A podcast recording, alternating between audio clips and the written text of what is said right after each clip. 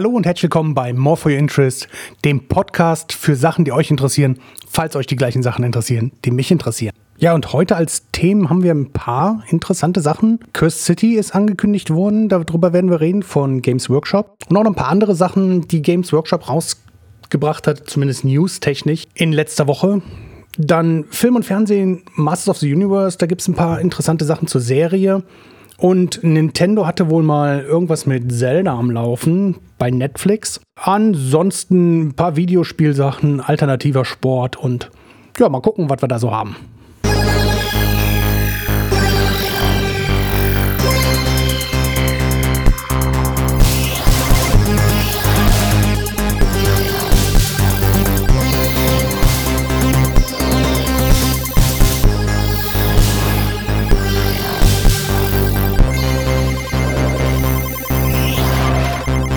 Ja, zuerst wollen wir mal kurz drauf eingehen, was so letzte Woche bei uns so passiert ist. Also hier im Hause Micro Rebels. Und ja, auf dem Micro Rebels Kanal ist noch nichts passiert. Da arbeiten wir noch dran an dem Zeug. Aber ähm, More for Interest habe ich ein bisschen was aufgenommen, was geschnitten. Das heißt, nächste Woche kommt dann ein Video raus. Und zwar zu dem Games Workshop Brettspiel Space Marine Adventures Angriff der Orks. Ja, und ansonsten trinke ich mir einen Kaffee, weil ohne Kaffee läuft hier nichts. Ja, und schauen wir uns doch direkt mal die Themenblöcke an.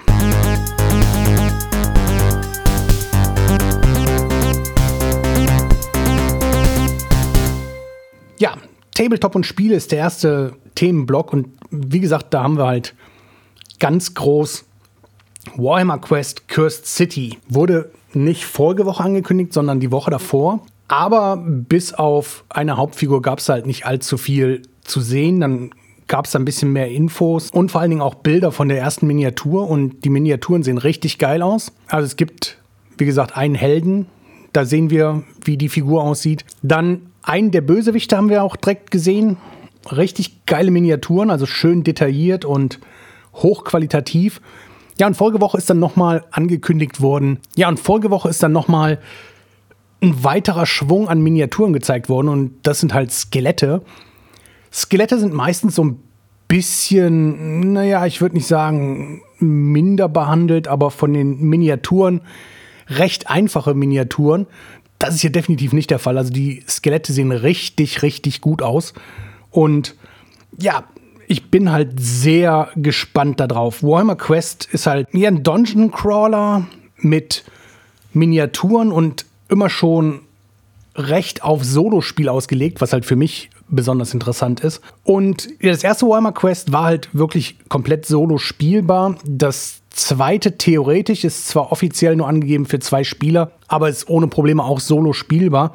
Und ich gehe schwer davon aus, dass Warhammer Quest Cursed City da halt auch in diese Schiene reingehen wird, kooperativ spielbar zu sein, heißt dann halt auch definitiv alleine spielbar.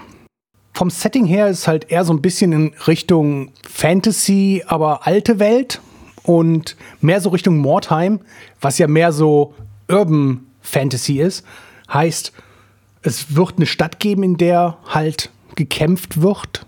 Warum auch immer, wird sich dann im Laufe des Spiels und der Information entscheiden. Und dazu hat Games Workshop halt auch angekündigt, dass es da jetzt wöchentlich neue Informationen geben wird. Das heißt, das wird uns eine Weile begleiten. Thematisch Vampirjäger, Geisterjäger, Monsterjäger-Action ist halt sehr interessant und ein bisschen anders halt als diese Standard Age of Sigma Dinger und sieht sehr, sehr gut aus. Ja, und wer meinen YouTube-Kanal halt in der nächsten Woche besucht, der wird sehen, dass ich ein großer Fan von den Brettspielen im Warhammer und Warhammer 40k-Universum bin wir stellen da halt eins der Spiele vor und da werden in der nächsten Zeit mehrere Vorstellungen kommen. Wer das interessant findet, der wird sehen, dass Games Workshop da eine ganze Menge an Sachen angekündigt hat. Drei Brettspiele kommen im Laufe des Jahres raus. Ich gehe schwer davon aus, dass sie um Ostern rum in Deutschland dann auch verfügbar sein werden. Die werden wahrscheinlich wieder exklusiv bei Thalia verkauft, wie die anderen auch. Und man kann sich diese Brettspiele im Endeffekt immer so vorstellen, dass es vereinfachte Versionen von bestehenden Spielen sind, die im Games Workshop-Universum laufen. Eins der Brettspiele, was angekündigt worden ist, ist halt ein weiteres Spiel in der Serie von Space Marine Adventures. Space Marine Adventures sind im Endeffekt nicht aufeinander aufbauende Brettspiele, die halt thematisch zusammengehalten werden, dadurch, dass die Hauptfiguren halt Space Marines sind. Ja, und das neueste Space Marine Adventures ist halt Doomsday Countdown. Und ja, die Tagline ist Infiltrate the base, disarm the bombs, save the city. Sieht ein bisschen so aus wie ein Reskin von Lost Patrol, wo ich ein großer Fan von bin. Es gab voriges Jahr schon ein Spiel im Age of Sigma Universum.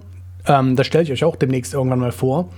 Das hieß Crypt Hunters. Ja, ist halt näher dran an dem klassischen Lost Patrol. Hier sieht so aus, dass das Spiel ein bisschen umgebaut worden ist. Die Grundthematik ist dieselbe, aber es ist halt so ausgelegt, dass ich kooperativ mit mehreren Leuten die Space Marines spiele und die Gegner eine AI haben, also eine künstliche Intelligenz heißt, die rennen wahrscheinlich auf einen zu und greifen einen an. So kann ich halt mit mehreren Leuten dieses Spiel spielen, was eigentlich ein zu 100% als Solospiel gedachtes Spiel gewesen ist. Lost Patrol ist halt eins der bekanntesten Solo-Spiele aus dem Warhammer-Universum. Von den Figuren her ist das auch noch interessant. Bis jetzt alle Space Marine Adventure-Spiele hatten zwar die Space Marines als Figuren dabei, aber die Gegner meistens nur als Pub-Tokens. Und das ist das erste Spiel, was die Gegner halt als Miniaturen dabei hat. Da sind Chaos-Kultisten bei als Miniaturen. Und leider zieht das aber auch mit sich, dass die Space Marines nicht mehr die Space Marines sind aus den Space Marine Heroes Boxen, wie das halt bei den vorigen Spielen der Fall war, sondern halt in Anführungszeichen normale Space Marines aus einer Starterbox. Heißt, die Figuren sind vielleicht nicht so sehr speziell, aber dafür kriegt man halt einen Schwung mehr und hat ein komplettes Spiel mit Miniaturen, was halt auch sehr genial ist. Für mich ist es natürlich nochmal interessant, weil ich auf diese Space Marine Adventures aufbauend meine Serie Die Abenteuer der Grey Fist plane für Micro Rebels. Das heißt, ich habe wieder Futter, um weitere Abenteuer spielen zu können und dann zu inszenieren. Da freue ich mich auf jeden Fall schon drauf. Und wie gesagt, Crypt Hunter ist eigentlich ein gutes Spiel und Lost Patrol, um halt so ein Abenteuer durchzusetzen. Vor allen Dingen, weil ich eigentlich mit Lost Patrol eine Geschichte umsetzen wollte und dann vielleicht auf dieses neue Space Marine Adventures direkt umsteigen kann und das als ja, Miniaturen und ähnliches zu nehmen. So oder so freue ich mich auf jeden Fall drauf. Die Spiele sind sowieso immer auf meiner Liste zum Kaufen müssen. Space Marine Adventures, Doomsday Countdown. Interessant, interessant. Ja, aber Doomsday Countdown ist halt nicht das einzige Spiel, was angekündigt wurde. Es wurden insgesamt drei Spiele in diesem Brettspielformat angekündigt. Und das zweite ist Bladeborn. Ich trinke mal eben einen Schluck von diesem Kaffee, damit ich hier nicht zusammenbreche. Bladeborn sieht extrem nach einer vereinfachten Version von Warcry aus. Warcry ist halt Warband gegen Warband, so ein bisschen wie Mordheim, nur halt ohne Stadt drumrum. Dafür ein bisschen mehr Age of Sigma, Chaos, alles durcheinander. Interessanterweise habe ich mir Warcry im vorletzten Monat gekauft. Primär, um die Figuren davon zu benutzen, um damit halt meine Serie Die Barbaren vom Schattenklamm auszustatten. Und da will ich halt auch die äh, Geländeteile und ähnliches benutzen, die dabei sind. Ich habe mir die Regeln angeguckt, die sind nicht allzu schwer, aber definitiv zu viel, um das mit meinen Kindern zu spielen. Und ich hoffe halt, dass jetzt hier dieses Bladeborn dann mehr in die Richtung geht, einfachere Regeln und leichter nachvollziehbar und hoffentlich auch mit anderen Miniaturen spielbar. Was aber nicht wirklich klar ist. Es sind halt Karten bei, die sehen recht ähnlich aus wie die von Warcry. Heißt, es könnte sein, dass ich die Warcry-Karten für meine Warcry Warbands benutzen kann, um halt auch mit anderen zu spielen. Muss man halt sehen. Da habe ich halt einen Arsch voll Karten für die verschiedenen Warbands, die ich habe. Aber die kommen halt mit zwei kleinen Warbands, die aber noch kleiner aussehen als halt schon ja bei dem Original Warcry. Warcry sind halt meistens so um die acht Figuren und hier sieht es eher so aus, als wären es vier bis fünf. Und ja, es wird halt auf einem Hexfeld gespielt. Spielfeld ist dabei, ist alles dabei, was man zum Spielen braucht. Wie gesagt, inklusive Miniaturen für zwei Warbands. Die Warbands, die dabei sind, sind aber keine klassischen Warcry Warbands, sondern die kommen eigentlich aus Warhammer Underworlds und in diesem Text auf der Warhammer Community steht dann halt auch, dass es der perfekte Einstieg ist, um dann von dem Spiel aus auf Warhammer Underworlds oder Warcry umzusteigen. Underworlds spielt halt auch auf einem Hexfeld. Warcry ist halt ein Geländekampf Warband gegen Warband. Das heißt, es wird so eine Mischung aus den beiden Sachen sein. Also das Spielfeld sieht schick aus, optisch gemacht. Figuren sind natürlich Games Workshop-Style in letzter Zeit sind da nicht wirklich viele rausgekommen, die scheiße aussehen. Und ist ein Arsch voll Würfel und ähnliches bei Marker, die alle sehr nach Warcry aussehen. Also insgesamt sehr interessant. Ja, die Miniaturen, wie gesagt, sehen super aus. Es ist aber noch ein drittes Spiel angekündigt worden und das ist Warhammer Fireteam. Und wer sich so ein bisschen mit Warhammer 40k und den Spielen auskennt, der weiß, dass Warcry und Kill Team eigentlich ähnliche Spiele sind, also Warbands, die gegeneinander kämpfen oder Kill-Teams, die gegeneinander kämpfen. Ja, ein Fireteam sieht halt genauso aus, als wäre es die Warhammer 40k-Version von Warcry oder halt Kill-Team. Es sieht halt wirklich so aus, als würde man dort genau das gleiche machen, nämlich Kill-Team nehmen und vereinfachen auf ein Hexfeld. Ich weiß nicht, da ich Kill-Team nicht spiele, ob die Karten gleich aussehen. Optisch sehen die auf jeden Fall so aus, als wären die nicht neu für das Spiel gemacht worden. Und das Spiel bringt halt Space Marines gegen Necrons mit, was halt auch die klassische aktuelle Killteam-Box ist. Natürlich weniger Miniaturen, sind fünf Space Marines und ich schätze mal, so wie es aussieht, zehn Necrons mit denen man gegeneinander kämpfen kann. Aber sieht halt aus wie eine vereinfachte Version von Kill Team. Was sehr interessant ist, vor allen Dingen, wenn dann die Möglichkeit besteht, sich noch Teams dazu zu kaufen, wie das halt zum Beispiel bei Blitzbowl ist. Blitzbowl ist halt eine vereinfachte Version von Blood Bowl, was ja dieses Fantasy Football im Warhammer-Universum ist. Und da ist voriges Jahr und das Jahr davor sind halt Boxen rausgekommen und dazu dann halt auch passend Erweiterungsboxen mit den Teams. Ich kann mir halt recht gut vorstellen, dass das als vereinfachte Version dann auch Fire Teams beziehungsweise Blade Bands oder ähnliches als Erweiterung rausbringt, um die Leute halt drauf zu bringen. Du kannst ja auch ein anderes Team dazu kaufen und die sind halt kompatibel zu den größeren Spielen, wenn du das denn machen willst. Auf jeden Fall aber drei Spiele, die sehr interessant sind. Das war in den letzten Jahren nicht immer so. Ich habe mir in den letzten Jahren nicht wirklich alle Spiele zugelegt, weil da ein paar Sachen bei waren, die nicht so geil aussahen. Dieses Jahr ist auf jeden Fall sehr interessant, weil es gerade mit Fireteam und, und Bladeborn so aussieht, als wären das Basissysteme, die halt erweitert werden können. Was halt für mich noch interessant ist, weil wenn ich mit Frau und Kindern hier mal so einen kleinen Miniaturenkampf machen will, dann macht es halt schon Sinn, dass jeder seine eigenen Teams hat. Und das haben wir halt bei ja, Blitzball auch so gemacht. Da haben wir auch jeder ein eigenes Team, beziehungsweise ich habe zwei. und ja, da gibt es demnächst dann auch auf dem Micro Rebels Kanal Informationen zu, sobald die Spiele dann rauskommen, werde ich da auch Videos zu machen, damit ihr wisst, was da wirklich drin ist. Die werde ich dann auch sehr zeitnah machen. Klar, die Spiele aus dem vorigen Jahr, die kommen halt erstmal verspätet. Das ist dann halt nur interessant, wenn man sich die Sachen noch nachbestellen will. Thema Blitzbowl, da werde ich halt auch eine Umsetzung machen als so eine Art alternative Sportserie. Da kommen wir aber dann zu, wenn es soweit ist. Da muss ich noch ein bisschen Zeug bauen.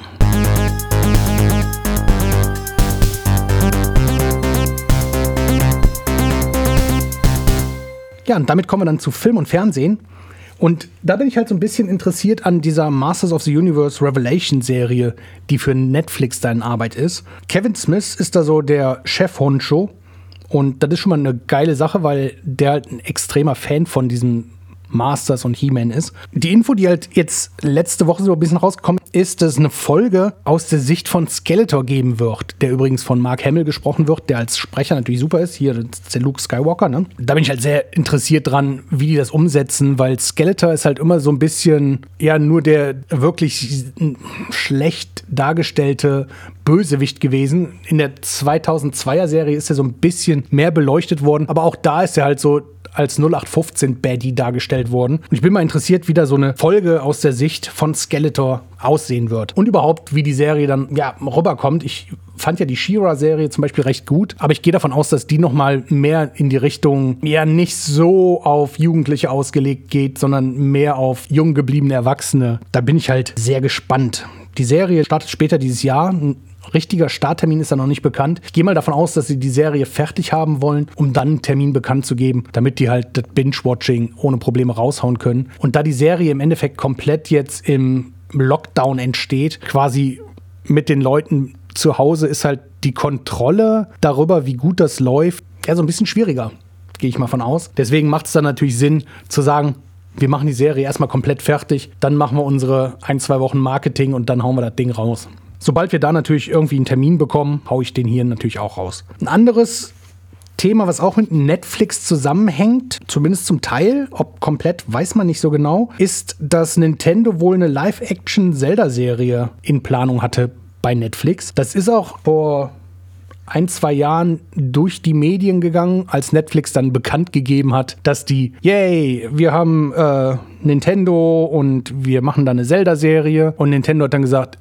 nee, macht ihr nicht. Und zwar, so wie es jetzt rausgekommen ist, weil die extrem angepisst waren, dass Netflix wohl die Info rausgegeben hat. Ja, das ist halt so eine Sache. Nintendo ist halt sehr bekannt dafür, dass die Kontrolle darüber haben wollen, wie das Marketing und die Information und der Informationsfluss für eigene Sachen läuft. Und ich gehe davon aus, dass sie die Info rausgegeben haben, wir machen das Marketing, ihr macht die Serie, was total sinnvoll ist, weil die IP halt Nintendo gehört und die sehr gut mit den Marketing-Sachen umgehen. Das hat man zum Beispiel auch mit diesen ähm, Lego-Mario-Sachen gesehen. Die sind halt auch recht gut ja, marketingtechnisch eingebunden worden in diese 35 Jahre Mario-Feier. Und Zelda ist halt dieses Jahr im Endeffekt dran mit 35 Jahre Zelda. Ich gehe mal davon aus, dass sie das schön als einen Punkt machen wollten für ja, ihre Celebration 35 Jahre Zelda. Und weil Netflix dann halt rausgehauen hat, ey, wir haben hier äh, eine Nintendo-Serie gekauft, ja, da waren die, glaube ich, extrem angepinkelt. Meines Erachtens zu Recht, wenn es denn dann vernünftig abgesprochen war.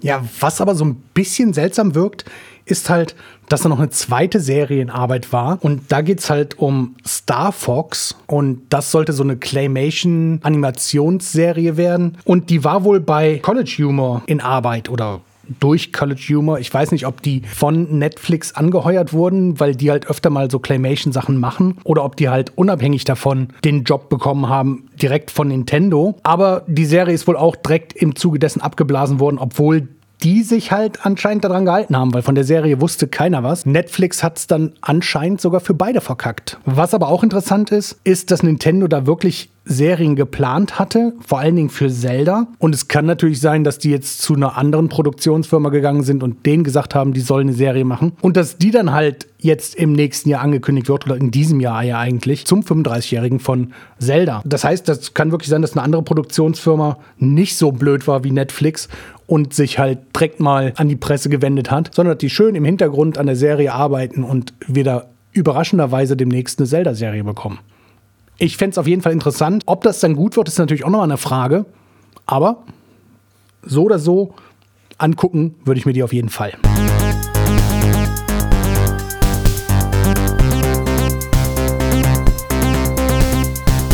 Ja, und zum Thema Videogames sind wir dann im Endeffekt direkt wieder bei Nintendo, beziehungsweise sogar direkt wieder bei Zelda. Denn im Laufe der letzten Woche wurde halt von einer Spieleseite bekannt gegeben, also von einem Verkäufer im Endeffekt, dass zum zweiten Quartal 2021 Zelda Breath of the Wild rauskommen soll. Das wurde natürlich recht schnell wieder gecancelt, weil das halt genau das ist, weil Nintendo nicht mag, wie wir ja gerade gehört haben. Aber die Spekulationen gehen jetzt natürlich los. Zweites Quartal 2021 würde halt Sinn machen, weil es halt genau Ostern wäre.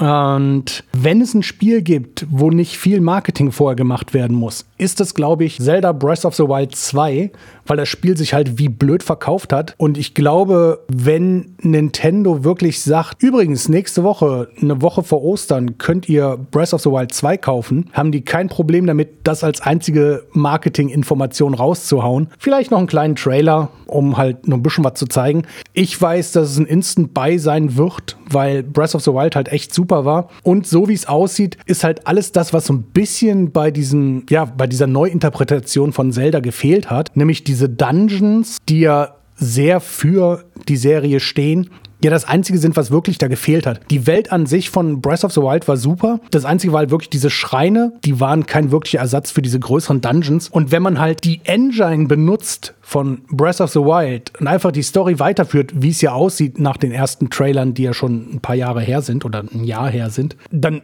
ist es halt so eine Sache wie damals bei Ocarina of Time und Majora's Mask. Wir benutzen die gleiche Engine und machen nur eine Weiterführung der Story und die in ein bisschen düsterer, wonach es ja auch aussieht und was halt auch jetzt gerumort wird, dass das zweite Breath of the Wild so ein bisschen mehr in die Richtung düster geht. Finde ich super. Die Engine an sich ist genial. Wenn wir dann noch wirklich Dungeons haben, die wir besuchen können und vielleicht sogar die Welt die wir kennen, durch die Veränderungen am Ende so ein bisschen verändert haben, genial.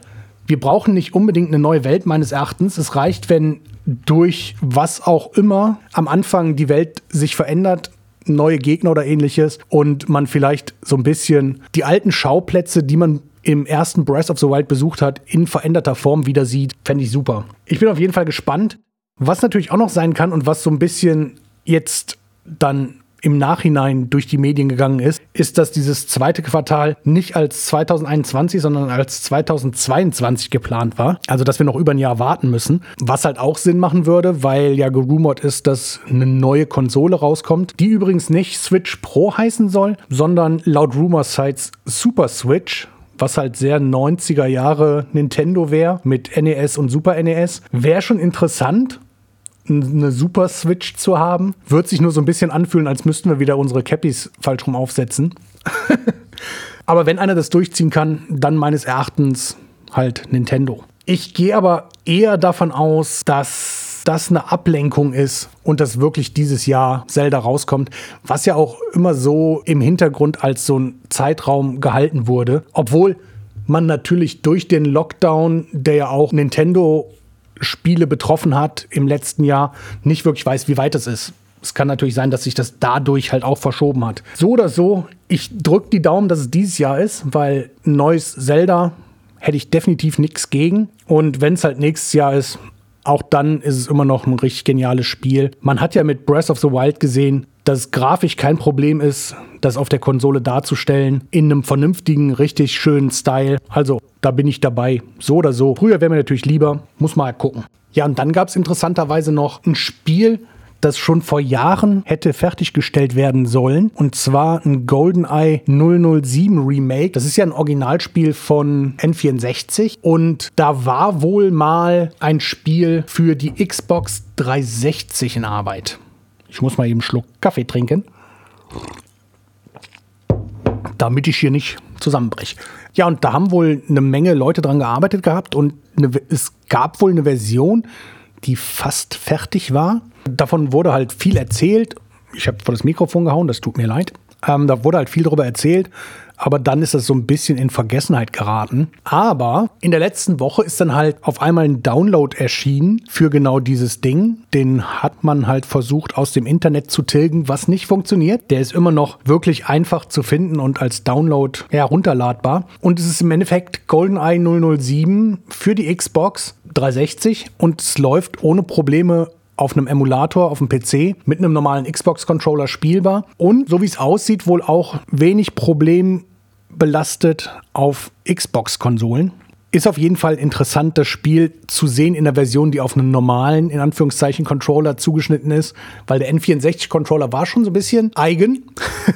kann man mal so sagen. Grafisch ist es halt komplett überarbeitet worden damals und das sieht man halt auch definitiv. Vor allen Dingen, weil das Spiel, ähnlich wie auch andere Remakes, die Möglichkeit hat, auf Knopfdruck zwischen den alten Texturen und den neuen umzuschalten. Und das ist schon sehr augenöffnend, wenn man sich das mal anguckt. Also da gibt es mehrere Videos von Leuten, die das halt spielen online. Und das ist schon strange, wenn man dann sieht, wie zwischen den Texturen umgeschaltet wird, was für ein Unterschied dann so ein bisschen in Anführungszeichen Auflösung und ein bisschen anpassen, ja, verändern kann.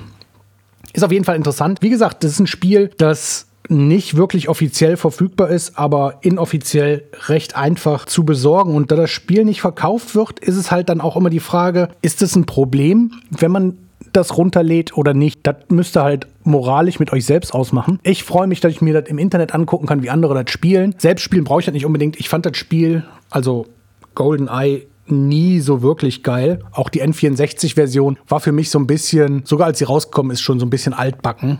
Aber wie gesagt, ich finde es halt sehr interessant zu sehen, was sich da verändert hat in den Updates. Und das Spiel an sich scheint richtig gut zu sein. Man kann man ja mal im Internet gucken, wenn einen das interessiert. Nicht, dass ich euch dazu aufgerufen hätte.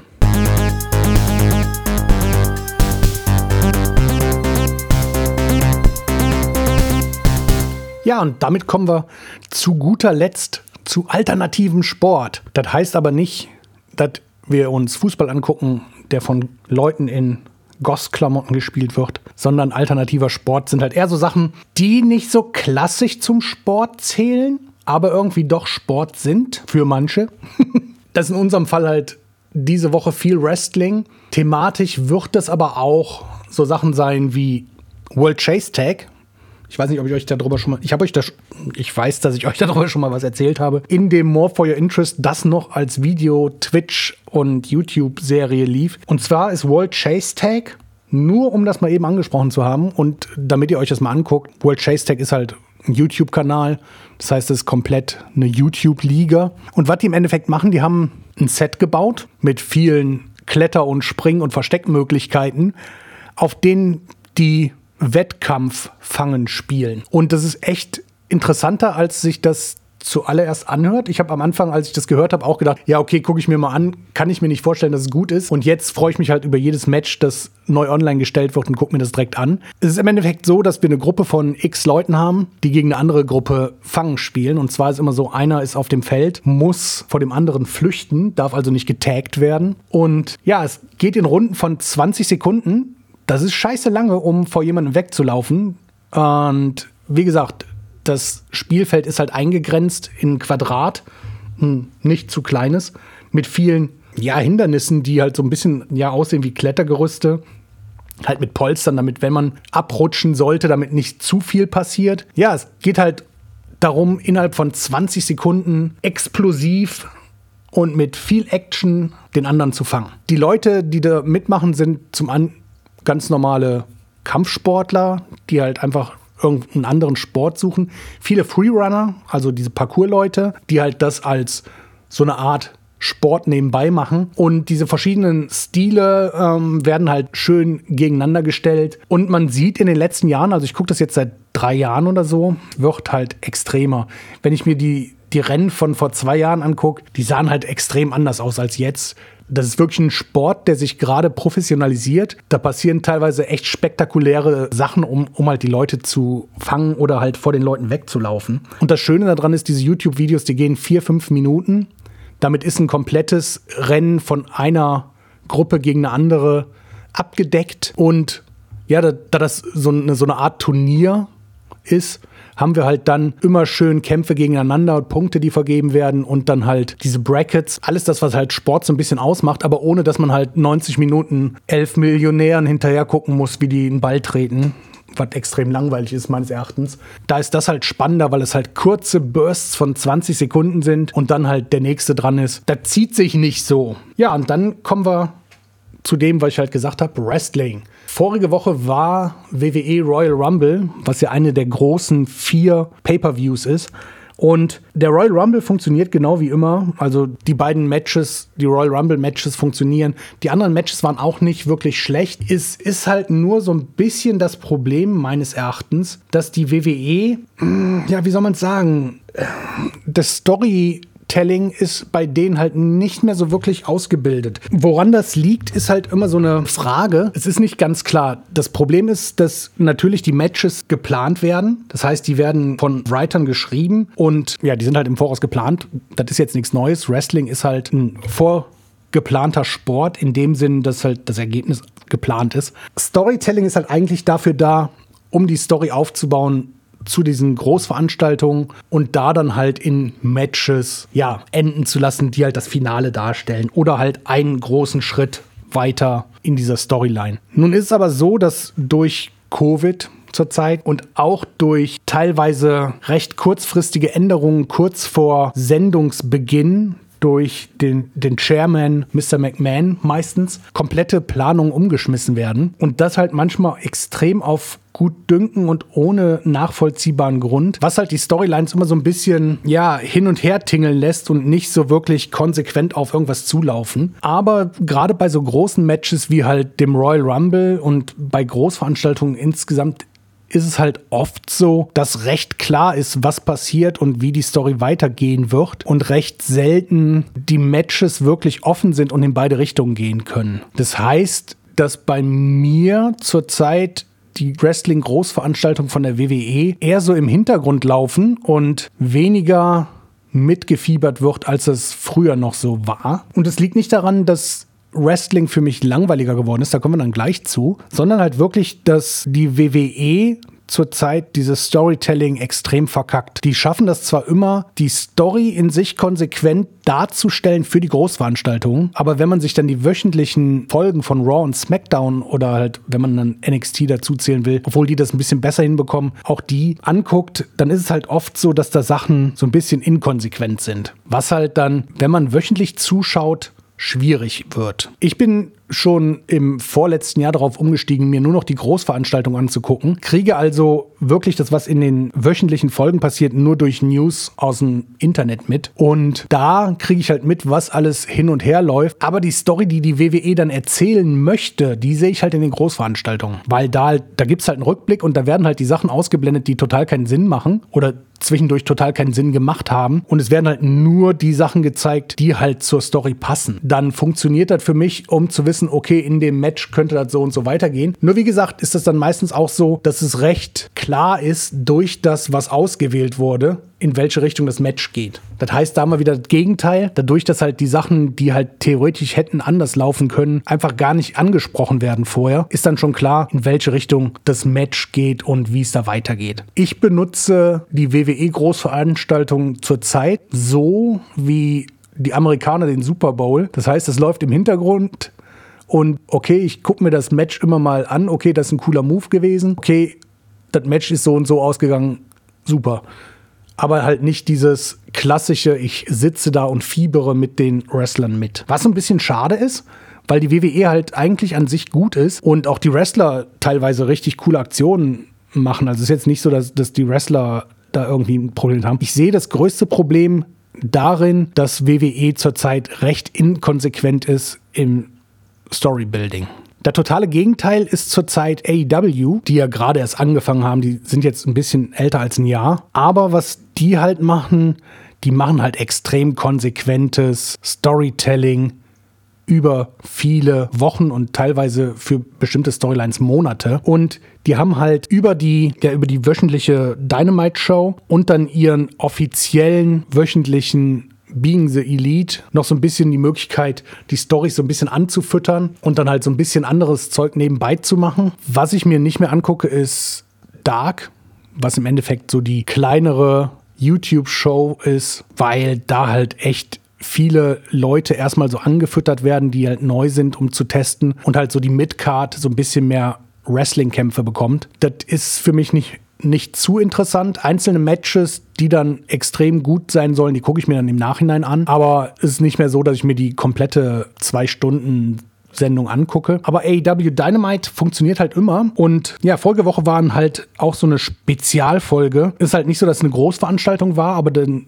gab es diesen Beach Break, was halt so ein, ja, es ist halt eine normale Dynamite-Folge, die halt so ein Thema aufgedrückt bekommen hat. Also dieses Beach Break einfach so ein bisschen Strandfeeling. Da sind dann halt ein paar Sachen, die da so ein bisschen größer Storyline-technisch angelaufen sind. Zum Beispiel eine Hochzeit. Und wie wir ja wissen, sind Wrestling-Hochzeiten immer so ein bisschen schwierig. Das war okay, hat sich aber auch genauso wie viele andere Wrestling-Hochzeiten so ein bisschen sehr hingezogen. Aber im Endeffekt besser als die meisten anderen es bis jetzt gemacht haben. Nur leider halt ein paar Sachen halt auch wieder sehr klischeehaft. Ansonsten gab es eine schöne Battle Royale zufälligerweise direkt an dem gleichen Wochenende wie der Royal Rumble, wo es ja auch zwei Battle Royals gibt. Da aber mit Tag Teams, also eine Tag Team Battle Royale, wo es halt so ist, dass auch wenn nur noch einer vom Tag Team drin ist, der theoretisch gewinnen kann. Also erst wenn beide von dem Team ja rausgehauen worden sind, hat das Team halt verloren. Und diese Battle Royale wird halt schön genutzt, um auch eine Storyline weiterzuführen, was halt AEW echt gut kann, dass die halt einzelne Matches und auch Ausgänge von Matches nutzen, um damit eine Story weiterzuführen, ohne aber, wie halt die WWE zu sehr voraussehbar zu sein. Also es hätte genauso sein können, dass dieses Match halt von einem anderen Team gewonnen wird. Und es gab da auf jeden Fall auch ein paar interessante Teams, die da noch was anderes hätten machen können. Im Endeffekt ist es dann aber halt, ich, ich werde keine Ergebnisse hier sagen, aber das Team, was dann gewonnen hat, hat dann halt diesen Gewinn oder wie dieser Gewinn passiert ist, genutzt, um ja, eine Storyline, die schon länger läuft, auch schon über Monate, sich so nach und nach im Hintergrund aufbaut, weiterzuführen. Was ich sehr interessant finde. Vor allen Dingen, weil es halt über so eine lange Zeit läuft und man halt wirklich von kleinen Nuancen am Anfang zu jetzt immer größer werdenden Teilen sieht, wie diese Story wächst. Was aber interessant war, ist, wie die Sendung dann aufgehört hat. Also das Match ist jetzt noch nicht mehr so interessant, das war halt auch gut. Aber nach dem Match ist halt eine Person aufgetreten. Ich werde nicht sagen, welche, falls Leute das nicht gesehen haben. Ich werde nur sagen, dass, und wenn ihr das nicht hören wollt, das ist die letzte Story. Ähm, ich verabschiede mich danach nur noch. Wenn ihr nicht wissen wollt, wer da aufgetreten ist, oder ich werde nicht sagen, wer aufgetreten ist, aber wo der herkommt, dann halt jetzt ausschalten und ich verabschiede mich. Ansonsten habt ihr jetzt noch drei, zwei, eins, ist halt so, dass das Match gewonnen wurde von, nein, das sage ich auch nicht. Also es wurde gewonnen und ein Partner von dem Gewinner, deswegen könnte es jetzt schon ein bisschen was verraten. Deswegen ne, ist es ein bisschen Spoilering. Aber ein ehemaliger Partner von New Japan, von diesem Wrestler, der da gewonnen hat, trat halt auf, der aber zurzeit gegen einen der Gegner eine Storyline in New Japan laufen hat, was natürlich dann einfach ein normaler Angriff nach einem Wrestling-Match war, wie wir das öfter schon gesehen haben, was aber extrem viel aussagt über das, wie AEW weiterlaufen wird vielleicht. Weil bis jetzt war halt immer nur angekündigt, dass vielleicht mit New Japan irgendwas zusammen gemacht werden soll. Und das ist jetzt das erste Mal, dass wirklich jemand von New Japan Wrestling in AEW aufgetreten ist. Das heißt, es sieht so aus, als würden die beiden Wrestling-Ligen da so ein bisschen miteinander zusammenarbeiten, was halt sehr genial ist. Und nicht die erste Wrestling-Liga, die dann halt mit AEW zusammenarbeitet und halt dieses Storylines auch aus anderen Ligen reinholt, auch Wrestler von anderen Ligen, die halt gar nicht bei AEW unter Vertrag sind. So läuft zum Beispiel zurzeit eine große Storyline mit ein paar Wrestlern von Impact Wrestling. Dann haben wir aber auch Leute von AAA, die halt öfter auftreten. Das ist eine mexikanische Liga. Und von der NWA, das ist halt auch eine amerikanische Liga, die halt zurzeit so ein bisschen durch Covid ausgebremst ist. Und da können halt die Wrestler, zumindest die Champions davon, halt in anderen Ligen ihre Titel verteidigen gegen Leute. Und das wird halt auch teilweise bei AEW im Fernsehen gemacht, was halt sehr geil ist, weil die NWA halt zurzeit, wie gesagt, nicht wirklich viel machen kann. Ja, aber es ist halt so, dass AEW wirklich versucht, mit anderen Ligen zusammenzuarbeiten. Also nicht dieses WWE-mäßige, es gibt nur uns und alles andere ist nicht wirklich Wrestling hat nichts mit uns zu tun, Konzept. Wobei die WWE natürlich genauso angefangen hat. Die hat halt im Endeffekt alle anderen Ligen nach und nach verbannt und hat halt quasi teilweise Ligen übernommen in der Anfangszeit der WWE. Das ist halt genau den ihr Konzept. Und jetzt von der WWE dann zu sagen, wir öffnen uns, wird dann halt natürlich auch schwierig. AEW hat von Anfang an schon gesagt, dass die nicht ihre Liga als abgekapselte Liga sehen wollen. Und das dann halt auch wirklich, wie gesagt, mit, mit AAA-Wrestlern gezeigt haben, dann nach und nach andere Ligen dazugeholt haben und jetzt diese große Storyline mit Impact, was halt auch für TNA, also Impact Wrestling, wie auch immer die sich gerade nennen, sehr gut ist, weil die halt recht klein sind im Gegensatz zu AEW. AEW hat halt echt geschafft, recht schnell, recht groß zu werden und Impact ist halt viel kleiner und auch New Japan, die jetzt versuchen gerade in Amerika so ein bisschen Fuß zu fassen und einen TV-Deal gerade gestartet haben, wo zwar nur Rückblicke gezeigt werden, aber halt dem amerikanischen Markt quasi New Japan Wrestling näher gebracht wird. Für die ist das natürlich auch genial, dass sie da in einer amerikanischen Serie, die recht gut gesehen wird, ja, schon so ein bisschen angeteased werden, was natürlich eine gute Werbung auch ist für deren Serien. Mal gucken, ich bin auch gespannt, wie das läuft. Ich werde mal gucken, ob ich mir die zehn Folgen sind da, glaube ich, bis jetzt geplant mit Rückblicken auf verschiedene größere Matches, ob ich mir die auch mal reinziehen werde. Aber wie gesagt, storytechnisch ist das um einiges interessanter, vor allen Dingen, weil es halt so unplanbar ist, weil auch wenn seit Monaten davon geredet wird, dass AEW vielleicht mit New Japan irgendwas machen will, geht man halt nicht davon aus, dass zum Ende hin da auf einmal so ein großer New Japan Star auftritt obwohl halt, wie gesagt, in den letzten Wochen öfter mal Stars von größeren anderen Ligen dahin gekommen sind. Meines Erachtens viel spannender und das hält mich dann auch mehr am Fernseher. Also ich, ich gucke, wie gesagt, die wöchentlichen Shows, weil da immer solche Sachen passieren. Es eigentlich auch immer große Matches gibt, wofür man alleine einschalten will. Und wie gesagt, diese Storylines, die da aufgebaut werden. Auch wenn sich teilweise jetzt zum Beispiel ähm, dieses Ding und und Darby Allen Ding so ein bisschen ziehen, weil, weil die Termine immer weiter nach hinten geschoben werden, was aber eine andere Sache ist, die manchmal sich auch ein bisschen zu sehr ziehen, aber man hat halt immer so ein bisschen Aufbau, weiterführende Storylines und irgendeine Story, wie halt jetzt diese Wrestling-Hochzeit, laufen halt dann in dieser Folge aus und haben dann hier ihr großes Match oder in dem Fall halt ihre große Hochzeit. Allein dafür, um die Storyline, um das Ende von dieser Storyline zu sehen, macht das schon Sinn, diese wöchentliche Show zu gucken. Funktioniert für mich zurzeit besser und wenn ihr Wrestling früher geguckt habt und dann zwischendurch mal in der WWE reingeguckt habt und das nichts für euch war, vielleicht ist AEW was für euch. Es ist halt ein bisschen mehr in Richtung Indie-Wrestling. Das gefällt nicht jedem ganz klar. Ich glaube auch nicht, dass AEW für alle was ist. Ich finde es sehr gut. Guckt euch das auf jeden Fall mal an. Macht auch Sinn, jetzt kurz vor der nächsten Großveranstaltung da in die Folgen reinzugucken. Und die werden auch im Internet gezeigt als komplette Folgen auf Deutsch bei TNT, glaube ich. Wie gesagt, ich gucke mir immer die amerikanischen Originale an, weil das für mich sinnvoller ist. Ich mag deutsche Moderationen nicht wirklich. Obwohl die nicht schlecht sind, das ist halt einfach nur, die reden halt über die Amis drüber und ich würde ja die Amis verstehen, deswegen macht das für mich keinen Sinn. Das ist halt die Möglichkeit, das legal in Deutschland zu gucken. Ist, glaube ich, immer eine Woche später als in Amerika, was jetzt nicht so schlimm ist. Was aber auch heißt, ihr könnt euch nächste Woche genau das angucken, wovon ich euch gerade erzählt habe.